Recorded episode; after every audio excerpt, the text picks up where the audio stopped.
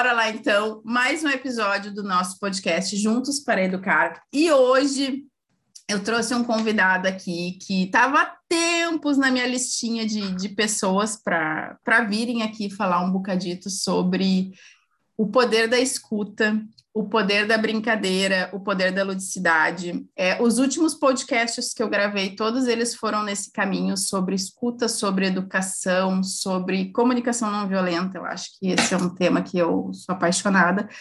E por ser apaixonada, não podia deixar de convidar Cláudio Tebas. Então, por favor, seja bem-vindo. Diga quem é o Cláudio na fila do pão. Ah, bom dia, bom dia, bom dia, porque estamos gravando agora cedo. É, quem é o Cláudio? Primeiro, felizão de estar aqui é, para papear. Quem é o Cláudio agora, nesse instante? É, é o Cláudio que está feliz por poder falar de uma prática que ele investiga, acho que a vida toda. É, pelo menos a minha vida toda, depois de trabalhar, desde que comecei a trabalhar que é a, a, o que, que a gente faz para se escutar e escutar o outro. Então, nesse momento, quem está aqui é o Cláudio, que investiga e escuta através de muitas coisas e, e, que dá promove encontros, que a gente chama de aula, né? mas promove encontros para a gente é, se escutar desde crianças de 4, 5, 6, 7, estou 30 anos em sala de aula. Sensacional. Cláudio, hoje é dia 11 do 11 né? 11 de novembro, e quando a gente foi marcar esse podcast, você me disse assim: eu topo se for no dia 11 do 11 às 11 da manhã, né? Eu digo, eita! É, e, e, eu acho que isso que é o bacana, assim, é quando você traz essa questão do, né, da, da gente poder olhar a vida de um jeito mais leve, e que a brincadeira traz muito isso, né? Então, eu uhum. queria que você pudesse falar um pouquinho de como que o brincar está associado a essa questão da escuta. Oba, é, falei com o Christian, Christian que escreveu o livro comigo, para quem está escutando a gente, Christian Dunker, a gente conversou ontem, e eu falei que a partir do nosso encontro, eu e ele, eu já nem consigo mais separar o brincar do escutar é, o que para mim sempre foi muito orgânico, aí eu passei a pensar a respeito, tudo, fizemos o livro, é, e cada vez mais eu entendo a escuta como uma atividade é, indissociável da, da ludicidade. Uma boa escuta ela acontece nesse campo, uma escuta realmente mais, mais empática, assim. Por, porque, falando de coisa simples, porque por que lúdico? Porque a ludicidade, a criança quando brinca não tem que dar certo a brincadeira, não tem um propósito definitivo, não tem um... Ela, ela brinca, se não dá certo, brinca de novo, e vai brincando de novo, e, e é mais legal brincar de novo do que ficar pensando, oh, meu Deus, por que será que não dá certo? Brinca-se. Então, eu acho que a atividade da escuta, ela passa por esse... É, pega-pega. a gente se pegar, pegar um na mão do outro, pegar um na, no conceito do outro, na compreensão do outro.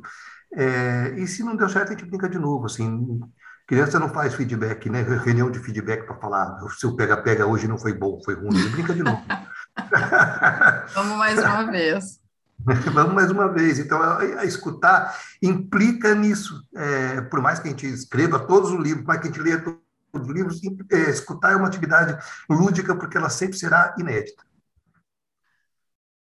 E aí eu fico pensando quando você traz isso assim, sobre eu tenho um filho de sete anos e meu filho é apaixonado por brincadeiras é, corporais, assim. Então ele não é aquela criança. Eu sou eu sou aquela criança que ficava montando quebra-cabeça durante horas, que ficava sentada jogando jogos de tabuleiro. Meu filho é o oposto, né?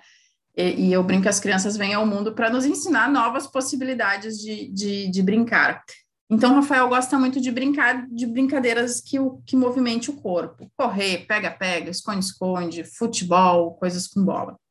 E aí eu tenho feito um exercício há algum tempo já de observar como que ele é, organiza esse brincar, como que ele se relaciona e quais são os aprendizados que ele está tirando a partir desse brincar, né? E eu falava até num outro podcast que uma das observações que eu fiz, que eu achei sensacional, foi o, o fato de, por exemplo, quando ele vai entrar num time de futebol, ele não conhece ninguém, ele chegou no parque e aí a galera já está jogando e ele quer jogar bola, ele precisa de pessoas para jogar bola. Então ele olha e aí eu já percebi que ele faz duas análises. A primeira é se as crianças que estão jogando são de um tamanho semelhante ao dele, ou seja, se ele dá uhum. conta de lidar com, né, com aquelas crianças que estão ali. E a segunda coisa que eu percebi é que ele não entra e pede para jogar. Ele diz: Ei, posso jogar? Embora muitas crianças façam isso, posso brincar? O Rafael ele não faz isso. Ele fica parado observando um tempo. Então, ele fica no canto do campo, assim, parado, observando, dando uma olhada. Daqui a pouco a bola passa perto dele. Quando a bola passa perto dele, ele pega a bola e sai correndo. Nem sabe de que time ele tá. Ele pega a bola e sai correndo. E aí eu já observei que daqui a pouco um outro menino grita lá: Ei, então tá, entra aqui no meu time, vai ser do meu time. Aí ele já identificou, já criou um time para ele. Daqui a pouco ele já está lá cobrando falta, né? Então não existe um processo assim, não, agora vamos organizar a brincadeira, né? Que é aquilo que você falou, a gente não faz feedback, né? Vamos organizar a brincadeira, vamos. E, é, é, fluido, vai acontecendo, e de, de um jeito meio bagunçado, eles vão encontrando organização no meio do caos. E eu acho que a brincadeira é, é, muito louca por conta disso, assim, né? Mas o que eu queria trazer aqui, Cláudio, dentro desse contexto do brincar, é a forma como as crianças lidam com os conflitos dentro da brincadeira, porque tem vezes em que eles entram em desacordo ali na hora da, do brincar. Uhum. Né? Deu ruim. Ah, um não concorda com a regra. Ah, não, mas não pode fazer gol fora da área. E o outro fez gol fora da área. Mas não, mas ninguém, né? Onde é que estava escrito isso? Então fico naquela discussão. Aí tem um que diz assim: não, então tá, a partir de agora não pode tal e já vamos começar. E, e segue. E o quanto a gente adulto às vezes fica preso em ficar discutindo a regra, discutindo a regra, discutindo a regra e esquece, esquece de praticar. Uhum o, o, ato do brincar ou o ato de fazer algo. Então, queria que, que você pudesse falar um pouquinho sobre é, como que a gente adulto, o que, que a gente pode aprender com esse brincar da criança e como que a gente leva isso para essas nossas relações, abre e fecha aspas, de adultos, relações de vida adulta, no trabalho, é, na convivência uns com os outros, como que a gente faz isso? Porque eu vejo que você brinca com adultos. Hoje você faz muitas brincadeiras com adultos, né? A maioria é o, delas. É, é o brincar adulto, né? O, os jogos de escuta são brincadeiras com adultos, né? Que traz uhum. essa temática do brincar com adulto. E eu queria te perguntar assim, como que você entende, de que forma esse brincar, trazer essa ludicidade para o adulto, pode ajudar ele a resolver os conflitos que eles têm no dia a dia da vida? Eu tô, tô amando o papo. Primeiro, eu estou amando ver a qualidade de observação sua do, do, do seu pequeno laboratório de experiência chamado Rafael. É, meu filho chama Rafael também. Ah, é? é amo, é, amo é, é, isso porque é, é, eu, eu, eu acho que, que o, o, o nosso pequeno mundo aqui ele é de uma riqueza de uma riqueza, de uma riqueza. Se a gente se debruçar para observá-lo, a gente vai aprender muito o tempo inteiro sobre nós, sobre o outro, né? Piaget não, não criou tudo, observa dos filhos. Então, eu, eu adoro, assim, a, a, eu sou um explorador do, de, de, de miudezas, assim, é, do, do, dos in, pequenos encontros, adoro essa observação, olha como é que meu filho para, ele para, me identifiquei muito, porque eu, como criança, talvez fosse mais tímido, tem criança que chega, eu posso jogar, tal, eu ficava lá, Aí a bola chega perto, eu já devolvi a bola para mostrar que eu sei chutar a bola. Hum, vai dando aquela vontadinha de me convidarem, né? Então, eu fui, fui, fui a partir de você, fui olhando para o meu dia a dia. Adoro, adoro essa, essa, essa escuta. Estamos falando de escuta. Essa escuta, que às vezes a gente coloca a escuta tanto na, na teoria lá longe, nos, nos grandes pensadores, como é que você escuta o teu filho? E por palavras, né, Cláudia? Às vezes a gente acha que a escuta só se dá através da fala. Ah, isso, a gente associa é, escutar com ouvir, né? Exato. É, ouvir é ouvido, escutar é, é, é, sentidos, né? Você escuta, você pode comer uma comida e não escutar nada. Você pode comer uma comida e de repente ela te lembra a tua infância. Então, você está escutando a comida, assim, né? como é que você escuta o teu dia a dia. Adorei isso. É, do ponto de vista, é, o que, que os adultos têm que, podem aprender, é, e falo que sem a menor vontade de ser o certo ou errado, é só o, que está agora em mim, nesse momento falando com você. É, acho que o grande desafio não é o adulto escutar a ludicidade como adulto. É o adulto reencontrar a potência que ele tinha lá atrás quando ele brincava. E, e, isso é uma coisa que, que foi a linguagem do palhaço que, que, que me conectou muito profundamente. Porque, para quem está escutando, sou palhaço e o, é, é, muito comum palhaços aprendizes confundirem associar-se à ludicidade com infantilizarem-se. E aí fica muito esquisito. E todo mundo aqui já viu aquele palhacinho, que palhacinho, que E é muito esquisito. E que às vezes dá até medo, né? Dá até medo, porque você vê um adulto, como fala vozinha de criança, é o, aquele bonequinho lá de, terror. É, não é isso. O adulto re, reencontrar a sua potência lúdica implica em reconhecer que a, a criança dentro dele também amadurece.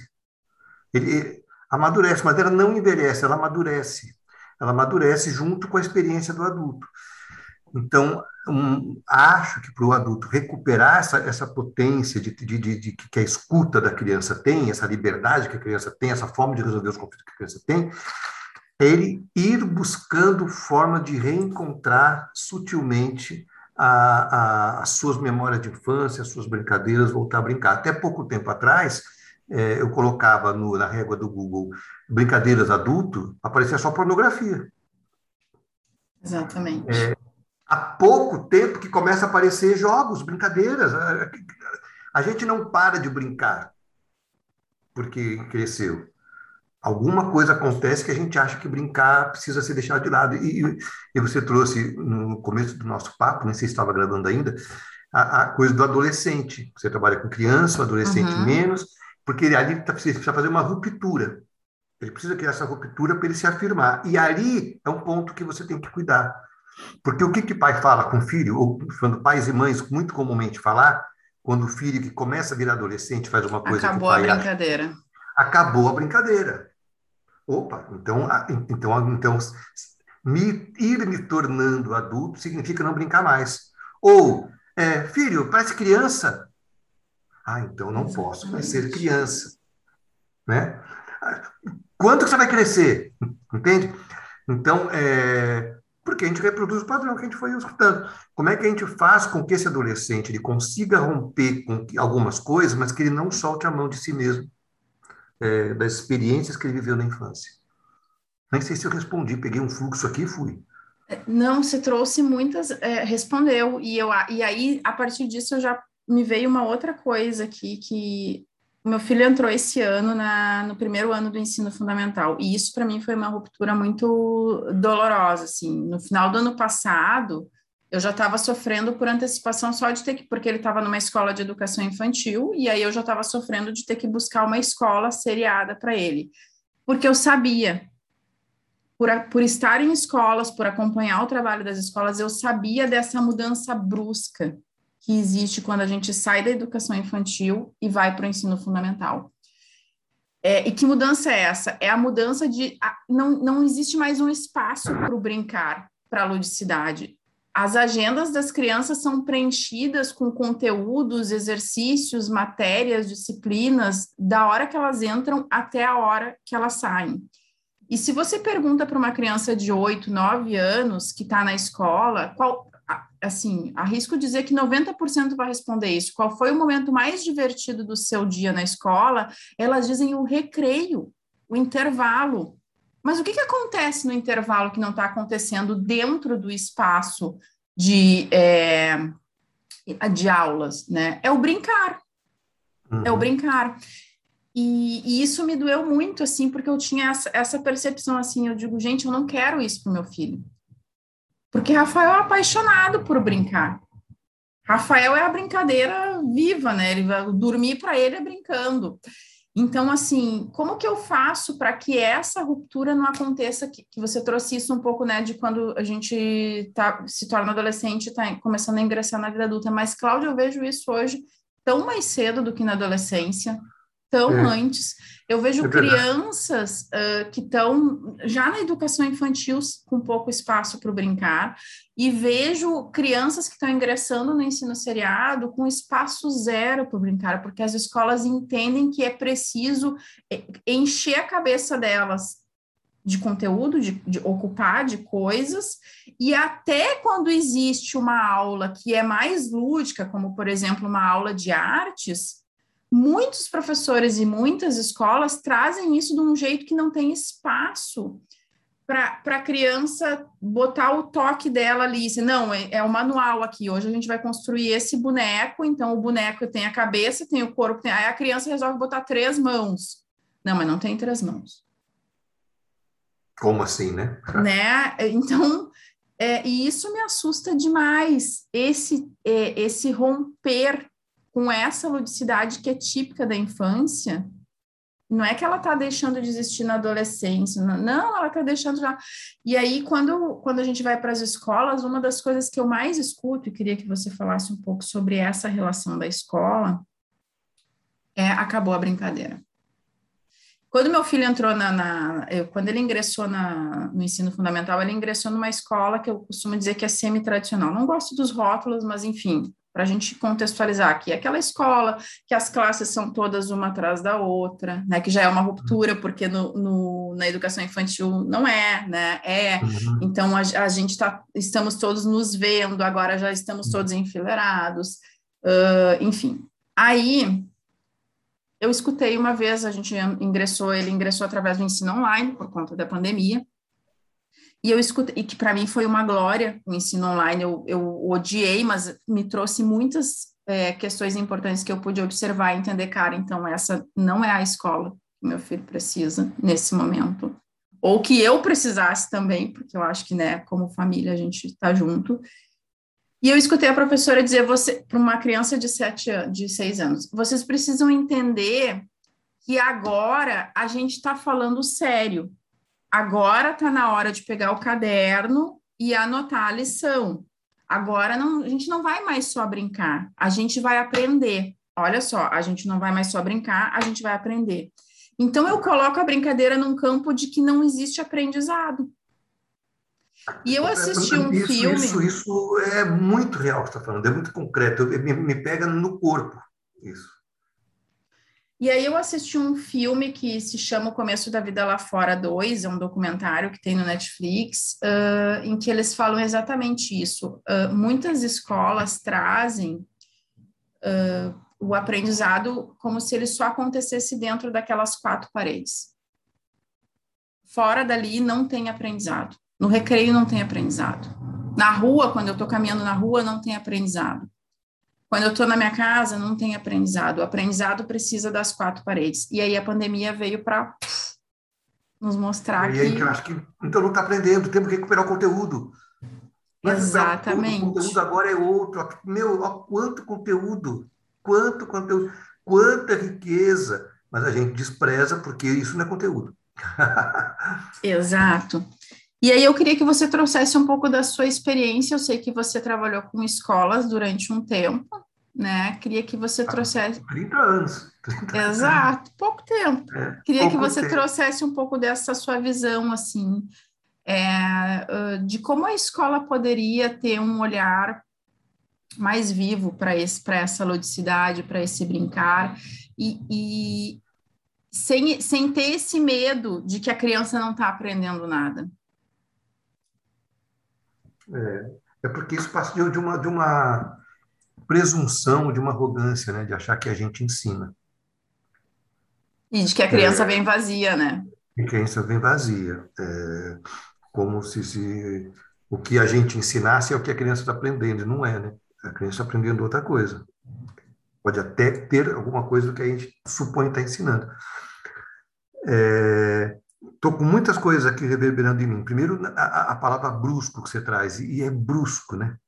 A criança está num espaço de descobrir, é, e de repente, pá, agora ela tem que saber. E para saber, você não precisa descobrir, porque eu, eu sei como é que eu sei, está aqui que é assim, você vai saber o que eu estou passando. É, então, ali é, é, é, um, é, um, é, uma coisa muito, muito brusca. é, trazendo a minha formação de palhaço, é, o bom palhaço e a boa palhaça, eles precisam saber não saber. É, é lidar com a vida no tempo aqui e agora. E aqui agora a gente não sabe. Eu posso estar falando com você, pode passar um gato no fundo, pode acabar a luz. É, então, o palhaço, tá, esse palhaço que trabalha em relação, o tempo inteiro, ele precisa saber não saber. É, e acho que a gente mata isso nessa passagem brusca. A criança, quando está investigando, brincando, descobrindo, criando, ela não sabe como é que ela vai fazer a Estou falando de, de, vivências em escola. Sim. Ela não sabe como é que ela vai fazer a casinha de barro lá, que ela está mexendo no barro. Ela não sabe, ela não, ela não faz a menor ideia. Mas ela vai tentando até que vire uma casa de barro.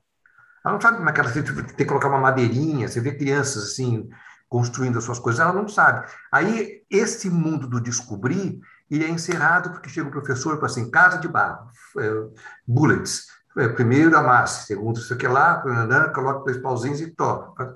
É o famoso, é. é. o famoso manual de instruções do Lego, né? Isso. É, é, é uma, né? é um manual de instrução para aquilo que, que, que, precisa ser descoberto, não, não é para ser instruído. É, então, acho que, como isso é muito quente para mim, a gente precisaria continuar é, num, na investigação profunda de como é que eu faço para saber não saber. Porque na maioria do tempo agora, você, você, tem ideia do que eu vou falar agora? Você não tem, eu não tenho ideia que você vai responder. É, a gente não sabe. A maioria do tempo a gente não sabe. E aí a gente entra num mundo que é tão absolutamente controlado, tão controlado, controlado, controlado, controlado, controlado, que a gente julga que saber é controlar. Eu tenho que, se não tiver controle, eu não sei. Eu não sei fazer o bolo porque é aquela grama mínima. Mas, mas a criança não está fazendo bolo para exportar, ela está aprendendo a fazer bolo, né? É, então, então a gente vai entrando no estado de, de, absoluto desejo de controle, tanto do que a gente recebe, tanto daquilo que a gente tenta atender como expectativa. Se eu não dou algo absolutamente dentro dos padrões controlados, não é o que o professor quer. É a história do ratinho que eu coloco lá no livro. E, então, acho que, que, que um, um, bom campo de investigação da, da escuta é permitir que a criança o tempo inteiro não tire a mão do estado de perceber, que é diferente de saber, que é diferente de controlar. Estou reportando os meus encontros com as crianças aqui. Ah assim como você, assim, eu sou, fui pouco dos livros, assim, não sei você, mas a sua experiência com o teu filho, né, especificamente isso. Sim. É, eu estou me reportando muito aos aprendizados que tive com as crianças. É, muitas das conversas que a gente teve, que é seis, sete anos, muitas das conversas que a gente teve foi sobre é, o que é crescer, o que não é crescer. E a gente foi chegando à conclusão juntos, eu e os, as, os pequenos, muitos que passaram é, pela minha vida, assim, que a gente percebe que está um pouco mais experiente, um pouco mais maduro, a criança de sete já não é mais a mesma criança de quatro, quando ela percebe algumas coisas. Mas não porque o adulto falou que é assim, ou porque alguém falou que é feio, ou porque alguém falou que é errado. Aí conversas com pequenininhos, bem concretas. Assim, gente, é, me, me, conta um pouquinho. Como é que você fazia quando você era pequena, pequena? Você é, podia é, ficar na calçada sozinho? É, não podia, a mãe deixava. Mas por quê? Assim, quantos anos você tinha? Tinha três, tinha quatro. Estou conversando com as crianças maduras de seis. Ah, de sete, seis, sete. Não, não podia, não podia. Ah, por quê? Ah, porque a gente podia atravessar a rua e o carro pegar. Assim, ah, e por que, que você podia atravessar a rua e o carro pegar? Percebe que estou só fazendo perguntas? Ah. ah, porque eu não sabia que podia passar carro e me pegar e me matar. Pensei, putz, então, o pai e a mãe, como você não, não sabia, o pai e a mãe não deixavam. E como é que você ficou sabendo? Sim, ah, de tanto ir para a rua, você vê o carro passando, pai e mãe falando que é perigoso, eu percebi que não que eu preciso olhar para os dois lados. Sim, ah, então o que fez o seu pai e sua mãe terem confiança que você pode ficar é porque você percebe. Exatamente. É, então, e... construindo com eles, desculpa, construindo com eles, a gente foi chegando numa conclusão, falando a gente, porque eu e as crianças mesmo, de que perceber é a manifestação da escuta do corpo, na consciência. Você não percebe que você está me pegando? Não, não estava nem escutando, eu estava do seu lado. Né? Quando a gente percebe, a gente escutou. Então, a, a, se a gente conseguisse trocar a, a, obediência pela percepção, que a gente brincou com as crianças disso também. Percepção parece uma coisa tão inalcançável, agora a percepção é mais fácil, a gente vai percebendo aqui o que, que precisa o que, que não precisa. E, e, olha que doido, né? Você falou essa palavra percepção e me remeteu direto às.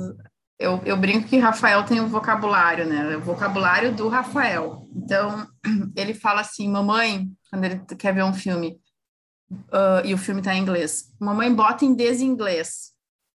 Não diz mamãe bota em português, bota em desinglês. Mas é muito bom isso, gente. Exato, e eu acho sensacional a forma. E aí, esses dias eu me deparei com um livro infantil, e eu sei que você é o cara do. Inclusive, olha que doido, né, Cláudio? Eu descobri recentemente que você tinha escrito livros infantis, porque eu te conheci através dos livros Abre e Fecha Aspas para adultos, mas eu vou corrigir aqui, não é livro infantil, é livro para todo mundo, né? É. Porque eu sou uma, uma fã de livros. Com histórias de criança, assim. E aí, é, Rafael me trouxe da biblioteca da escola um livro que se chamava Marcelo Marmelo. Ah, Ruth Rocha, né? Isso. Marcelo que, Marmelo Martelo. Isso. E eu não conhecia essa história. E aí, quando eu fui falar sobre essa história num grupo de mães, esses dias elas disseram, cara, eu lia isso na minha infância. Eu digo, gente, como é que isso passou? E eu não sabia. E eu achei fantástico, porque é sobre a percepção que é isso que você traz. É a forma como a criança está percebendo aquele mundo. E, em geral, quando a criança vem com a, com a sua forma de perceber, o que, que muitas vezes nós adultos fazemos? Não, tá errado. Não é assim. Meu filho não é uhum. desinglês, é português. Uhum. Se você quer isso. que eu coloque, é português. Mas, mas assim, eu parei para pensar quando ele me disse desinglês eu digo, cara, faz sentido, né? Ele quer que eu bote, e tá em inglês, eu, ele quer que eu tire do inglês, então muitas coisas a gente usa esse prefixo des, é, é, e assim ele vai construindo o conhecimento, né? É a partir da, da forma como ele percebe. E eu acho isso muito fantástico, porque uh, uma das maiores formas de perceber que a gente está se escutando, eu vejo dessa forma, é quando a gente se percebe. Quando eu percebo que você está tremendo, você não precisa me dizer que você está com raiva, eu percebo que você está tremendo, né? Exato. Quando eu percebo que você está chorando, quando eu percebo que você uh, não consegue falar algo, porque talvez você não, não, né, a criança, se a gente estiver falando de criança, não tenha conseguido é, concatenar. E às vezes acontece muito uh, da mãe perguntar: por que, que você fez isso? E a criança, elas me dizem assim, as mães me dizem, não responde. Eu digo, mas ela não responde, não é porque ela tá te sacaneando, é porque ela não sabe. Ela fez. Porque para a criança, primeiro vem o ato de fazer, sentir. Por último, é o ato de explicar o processo. Essa é a última etapa. Isso. Né, no, no, aprendizado. E a gente, como adulto, entra nesse papel de ajudar ela a fa ir fazendo as conexões entre o que ela fez, o que ela sentiu e uh, né, como que isso se processa na cabeça. Então, eu gosto muito de contar histórias. Eu gosto da, da, da, questão de contar histórias. Eu pego a criança e conto uma história sobre coisas que eu vi ao longo do meu dia.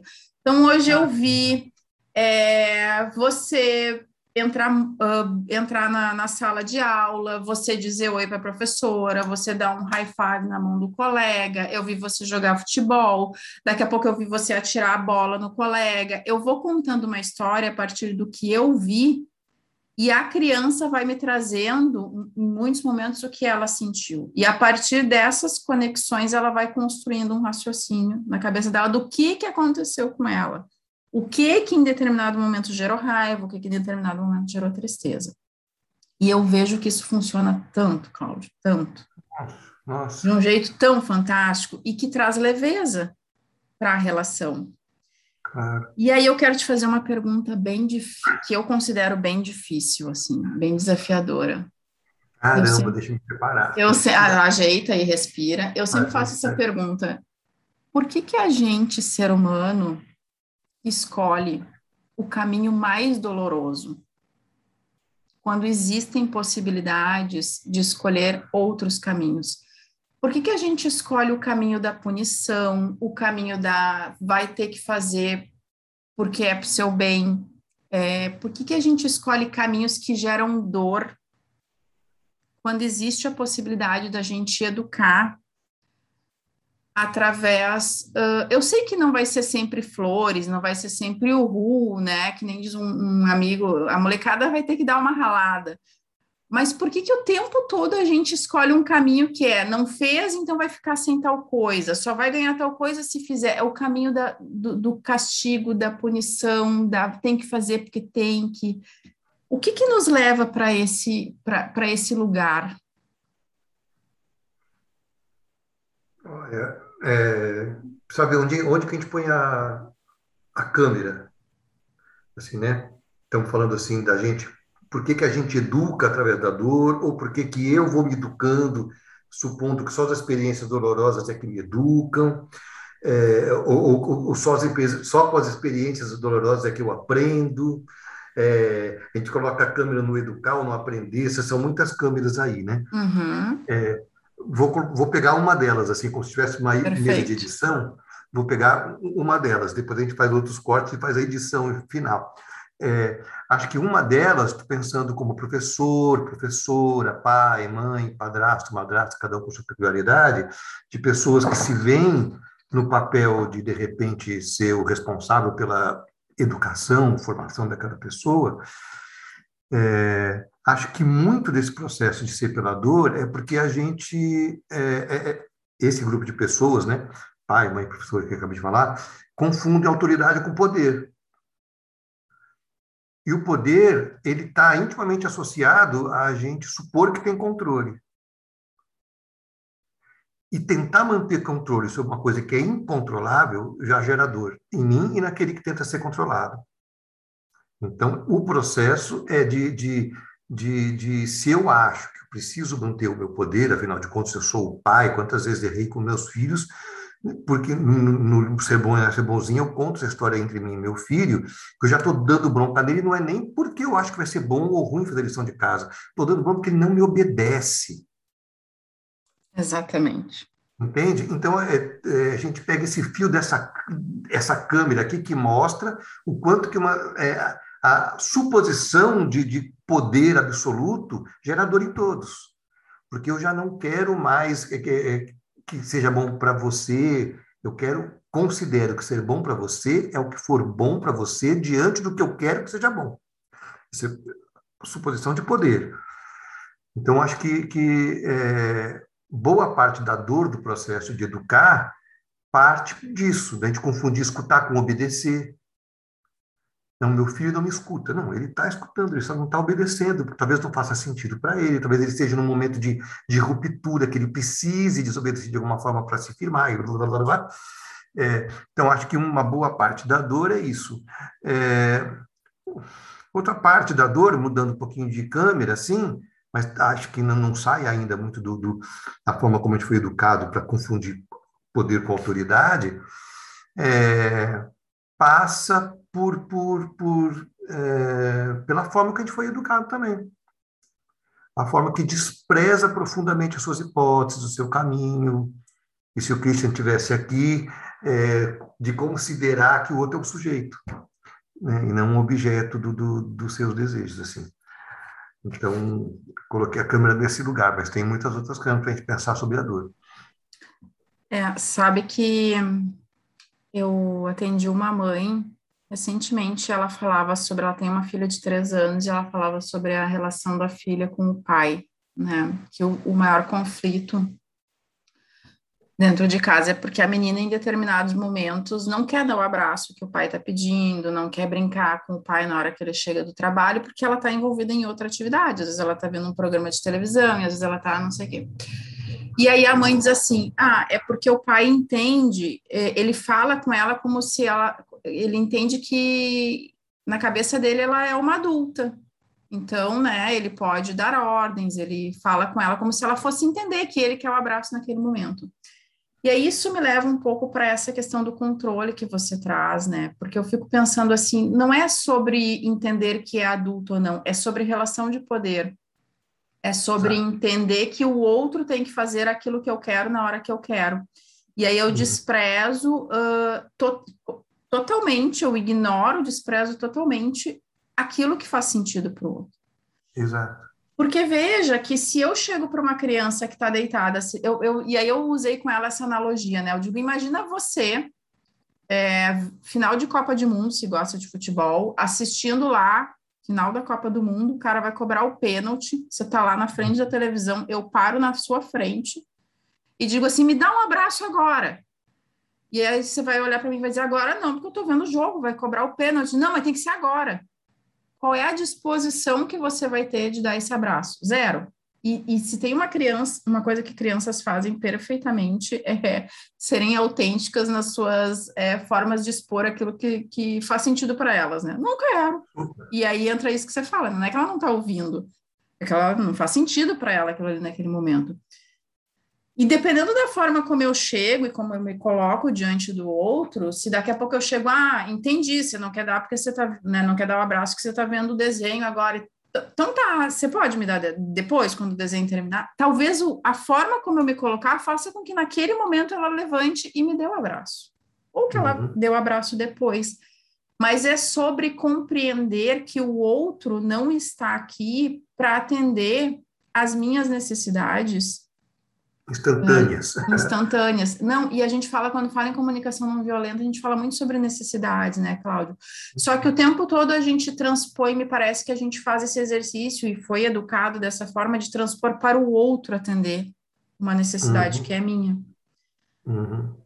Então, eu fico pensando que quanto mais eu, eu, eu entro nesse, nesse mundo de, de comunicação não violenta, de escuta, de brincadeiras, e agora, para mim, essa, essa. Quando eu fui me inscrever na turma de jogos de escuta, eu pensei assim: ah, eu quero ir para aprender umas técnicas diferentes para propor em grupos, né, de, de, de, trabalho, assim, foi com essa ideia que eu fui, não sabia muito o que, que eu ia encontrar, mas eu também não estava muito preocupada com isso, porque eu já te conhecia, conhecia do trabalho, pensei, bom, né, vai, de alguma forma eu vou ganhar alguma coisa.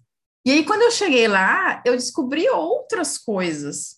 As técnicas de como conduzir jogos foram as últimas coisas que, para mim, naquele momento, tiveram vida, assim. Nossa, eu descobri formas de que a gente consegue trazer leveza até para o processo da dor, de quando eu estou muito triste.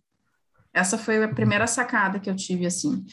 E aí eu queria, para a gente, assim, é, assim, caminhando para o final, eu acho que a gente podia ficar aqui, nossa, muito tempo. Nós temos um tempo, não é?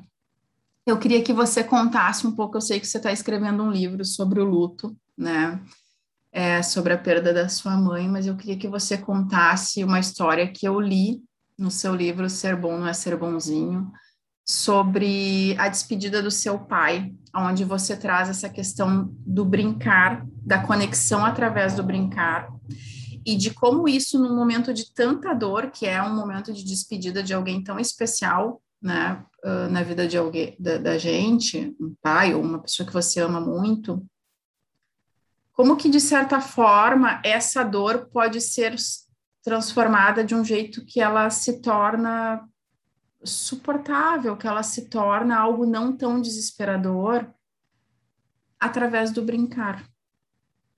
Eu queria que você contasse um pouquinho sobre isso. Primeiro, obrigado por, por tanta beleza que você foi trazendo assim. Que bom que vai poder escutar de novo, né? É um podcast, está gravado, porque aprendi muito com você hoje, muito, muito, muito. É, é muito interessante isso, porque as pessoas, é, em geral, todos nós acho que fomos educados porque brincar não é levar a sério. E se tem uma coisa que é séria, é brincar. Com a morte não se brinca, né? Eu sempre ouvi isso desde pequena. É, com a morte não se brinca, né? É, é muito sério brincar. Acho que a gente chegou a conversar isso, né? Nos encontros que a gente teve lá no jogo de escuta.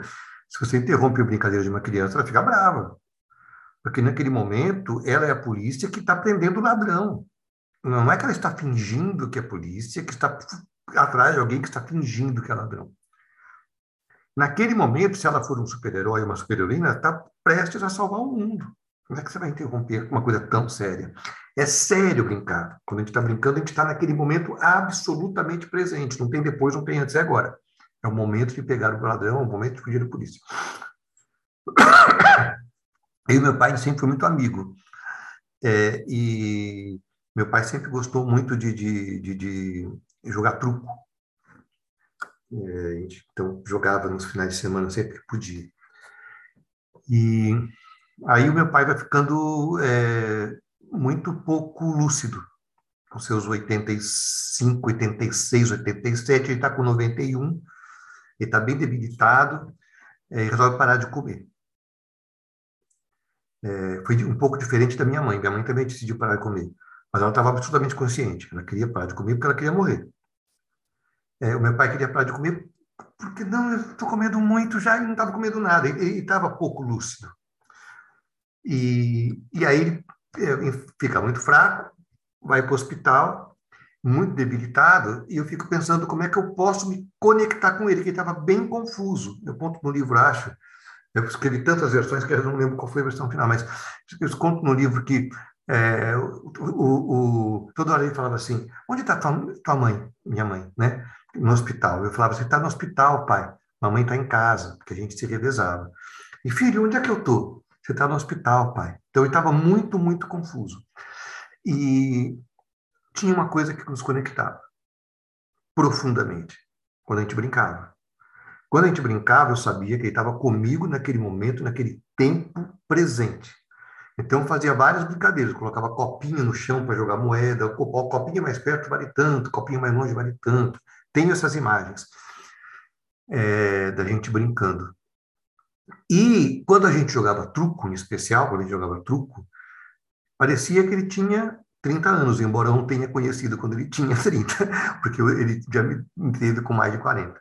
Mas é, ele, ele, jogava com muita lucidez. Ele estava, tanto que meus filhos, quando jogava de dupla, pensavam: nossa, acho que o vô está melhorando. É, eu me lembro que você relata isso no livro, acho que o vô está melhorando.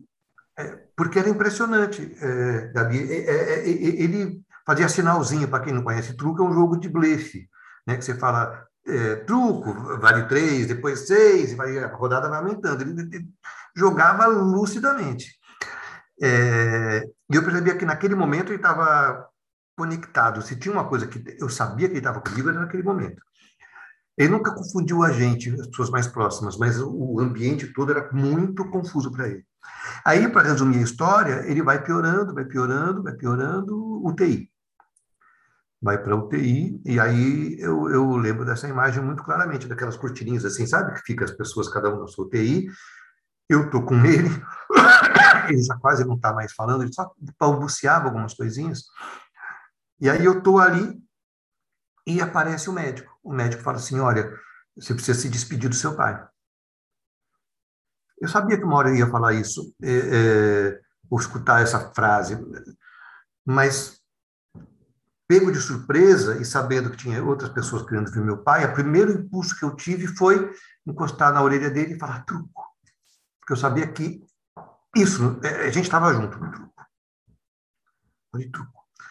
E aí eu lembro como se fosse agora, estou saindo assim, assim, muito emocionado, estou saindo, é, e aí eu olho para o dedinho dele, assim, o dedinho dele dá uma mexidinha, o dedinho, assim, encostado na cama, dá uma mexidinha. E eu fico na dúvida, será que é um espasmo ou será que é um chamado? Um sutil chamado, né? Preferia acreditar que era um chamado. Volto, aí a boca dele está mexendo bem para pouquinho assim, eu encosto minha orelha bem na boca dele, ele fala, seis ladrão. E foi a última coisa que meu pai me disse. A última coisa que meu pai me falou foi ladrão. Né? E, e que é uma expressão causa, do truco, né? É uma expressão do truco. E por causa da brincadeira, é, a última palavra não poderia ter sido outra. Porque essa palavra significava o quanto que a gente estava junto, no mesmo tempo, no mesmo lugar.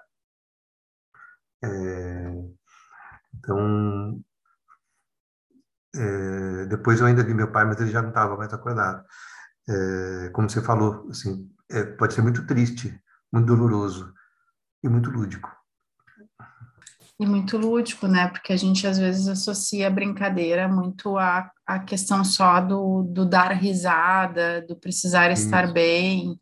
Exato. E eu acho que ela, ela, a brincadeira, ela permeia diversas emoções, né? Ela é capaz de lidar com a raiva de um jeito brilhante, né? Você pega uma criança com muita raiva, ou até mesmo um adulto, e, e rompe, né, com algo lúdico, nos Exatamente. conecta. Eu vi um, um vídeo que você passou sobre umas brincadeiras, uh, acho que foi na Praça da Sé, em São Paulo, se eu não estou hum, enganada com moradores de rua, né, que geralmente são pessoas invisíveis, né, uhum. eu, eu fico muito impactada, assim, com isso, e eu vejo o quanto isso vai se, vai, vai crescendo na infância, né, às vezes o meu filho me pergunta, quando a gente passa, está caminhando na rua e passa por um morador de rua, ele me pergunta, ele faz muitas perguntas, ele, me, ele pergunta por que, que não tem casa, por que que tá aqui, por que que tá sujo, por que que tá comendo do chão, por que que você deu comida, outra vez a gente deu comida para uma pessoa, ele me perguntou por que que a gente deu comida, porque a pessoa não tinha dinheiro para comprar comida, e são perguntas que incomodam, porque mostram a dor, e geralmente uhum. o que que a gente faz, né, a gente foge dessas perguntas das crianças, Uhum. Ensina elas a passar. A gente troca de calçada quando a gente vê uma pessoa que está hum, né, sentada ali na rua. A gente né, vai. E isso, de certa forma, vai ensinando algo para elas, vai ensinando que você consegue passar por uma pessoa de forma que ela não, né, não seja percebida. Porque olhar para ela vai gerar dor, e eu não quero sentir oh. essa dor. Exatamente. E aí eu ensino isso para o meu filho, né, de um jeito muito inconsciente, eu acho, Cláudio, que a gente não faz isso propositalmente, mas a gente faz para né, não ter que dar tantas explicações sobre como o mundo é cruel, de certa forma, na infância a gente quer mostrar para as crianças que o mundo pode ser, né, vivido sem essas mazelas da pobreza, enfim. E aí eu vi esse vídeo seu, você brincando com essas pessoas, e do quanto, através do brincar da ludicidade, essas pessoas recuperaram naquele momento um pouco da sua humanidade. Exatamente. Né? É muito poderoso. E aí eu queria te convidar para a gente fechar para fazer uma brincadeira. Oba! Queria te convidar a fazer uma brincadeira que eu aprendi recentemente com uma professora que estuda ludicidade também. E ela me surpreendeu num podcast que eu gravei com ela com essa brincadeira. Eu digo, agora vou usar essa brincadeira sempre, porque eu achei sensacional. Já tô amando, já, já quero brincar já. É, tem muitas formas da gente brincar, né? Uh, uh, eu aprendi muitas com você, a, a história de, um, de, de, uma palavra que a gente vai passando um para o outro, aquilo eu achei fantástico, né? A gente precisar entrar no mundo do outro e o outro entrar no nosso mundo, enfim. Mas eu queria te convidar para brincar dos. E se eu fosse, o eu é você, Olá. tá? Se você fosse uma árvore, que árvore você seria? Se eu fosse uma árvore, eu ia ser um ipê amarelo. Se você fosse um animal, que animal você seria? Eu acho que já sou um pouco, bicho preguiça. se você se você fosse um objeto, que objeto você seria? Se eu fosse um objeto, eu seria uma bola de futebol. Eita, adorei. Se você fosse uma série, uma novela, um filme. Se eu fosse uma. Meu, eu ia ser Breaking Bad, que eu amo. Adorei. É, se você fosse, se você pudesse escolher, se você fosse ter uma idade, que idade você teria? Olha, eu vou falar. Um, pode ser a idade com um, um, uma. Como é que fala quando você muda o contrato? Com um adendo ao contrato? Pode ser o que você quiser. Tá eu quero ter exatamente essa idade sem dor nas costas. tá ótimo. E para fechar, e para fechar, é, se você fosse ser um lugar, que lugar você seria? Se eu fosse um lugar, se eu fosse um lugar, eu seria é, a, o terreno que eu e minha mulher compramos faz dois meses lá em Minas Gerais, que um dia ainda vamos construir. Eita, que delícia, adoro Minas. É. Sair de São Paulo para Minas é algo é. diferente, né? Fiquei é pensando diferente. aqui, porque São Paulo é doideira. Cláudio, Nossa, gratidão imensa por você ter compartilhado aqui um, um bocadito é, das suas vivências, da sua jornada, da sua história. Uh, no ano passado, eu criei uma série de, de podcasts que se chamava Mãe Conta a Tua História e Pai Conta a Tua História. E quando eu comecei a gravar, eu não eram era com pessoas comuns. Eu anunciei, disse quem quiser vir contar a sua história na maternidade, na paternidade, eu quero ouvir. E eu não tinha uh, ideia da potência de escutar a história de outra pessoa e também não tinha ideia da potência de contar a sua história, do quão transformador isso pode ser. E eu me arrepio quando eu falo, porque eu, eu escutei histórias tão emocionantes, tão bonitas, tão doidas, que eu ficava pensando assim: Senhor, como é que pode? nunca pensei que isso pudesse acontecer na maternidade, na paternidade. E escutei muitos feedbacks uh, de pessoas que me procuraram depois de terem contado a sua história, é, do quão libertador aquilo tinha sido para elas, porque elas, elas disseram assim: Nossa, eu nunca tinha contado isso. E quando eu contei, parece que eu passei a enxergar de um outro jeito aquela, aquela vivência que eu tive. Sobre a potência de ter alguém que escute algo que é importante para você. E do quanto a gente cada vez mais uh, tem se privado de contar a nossa história, por acreditar que.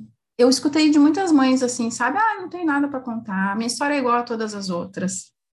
E nunca vai ser, né? Eu fico pensando que nunca vai ser. Então, eu queria fechar essa nossa conversa aqui, uh, primeiro te agradecendo por você ser esse cara que escuta, né? Que, que, que, se dispõe a isso, porque eu acho que isso é tão transformador, isso é tão potente. E depois, porque você se dispõe a ajudar e a ensinar um pouco sobre como a gente pode reaprender, porque eu acho que a gente nasce sabendo escutar, a gente só desaprende. Né? Como uhum. que a gente pode reaprender a se escutar e a escutar o outro. Então, obrigada, de verdade. Para mim foi um, um, enorme prazer poder contar assim um bocadito é, com você aqui hoje. É, espero que a gente ainda possa bater muitos outros papos, assim, que a gente possa, se tiver a turma 5, eu quero fazer a turma 5 dos Jogos de Escutas, já quero fazer um merchan aqui. E quero Gostou, abrir para você tá. se despedir e, por favor, também dizer como que as pessoas te acham, assim, qual, é, como que elas te encontram no Instagram, onde que elas podem achar o Cláudio. Olha, primeiríssimo, é, foi uma delícia conversar. Eu me senti tão à vontade com você, a gente falou tanto de perceber, e eu perceber, é, eu percebi, ou julgo ter percebido, o quanto que você faz isso com todo o seu coração, assim né, você está até emocionado agora no final, contando as histórias, das histórias que você já ouviu lá atrás. É, então, muito obrigado pelo espaço. É, se você puder me mandar essas histórias, o, o link do. Porque eu, eu, faço parte de um grupo, chama, um grupo chama Escola dos Pais, são pais e mães que se encontram para falar sobre paternidade e maternidade. Mas é para falar de si, sabe? É, o, é, o grupo se fala, fala de si muito, em vez de falar só dos filhos. É como isso, que é pai e mãe é. no mundo. Então, para eles vai ser um, um, material muito precioso, se puderem compartilhar. É, amo as histórias que você contou, espero ter contribuído com as minhas. E para me achar é fácil, é arroba Claudio Tebas com TH no Insta. Aí de lá a gente faz o que a gente se comunica. Sensacional. Quero fechar então falando que todo mundo deveria ler, deveria, eu acho que é forte, todo mundo ia gostar, eu acho, de ler Uh, o primeiro livro que eu li do Cláudio foi O Palhaço e o Psicanalista.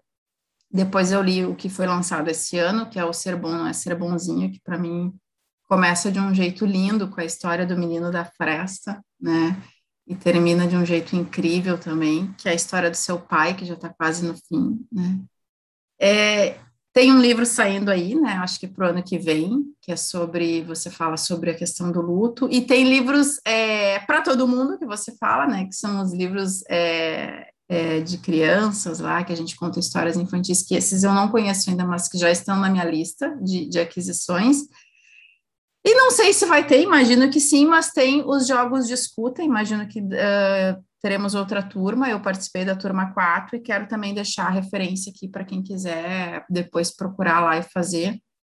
Eu acho que vale muito a pena, é algo que tá para além da gente aprender algo sobre jogar, é, é sobre a gente aprender um pouco sobre conexões, eu acho, sobre si mesmo e sobre o outro. Então, super indico. Cláudio, obrigada mais uma vez. Muito obrigado, muito, muito, muito obrigado. E um beijo para todas e todos aí. Encerramos por aqui.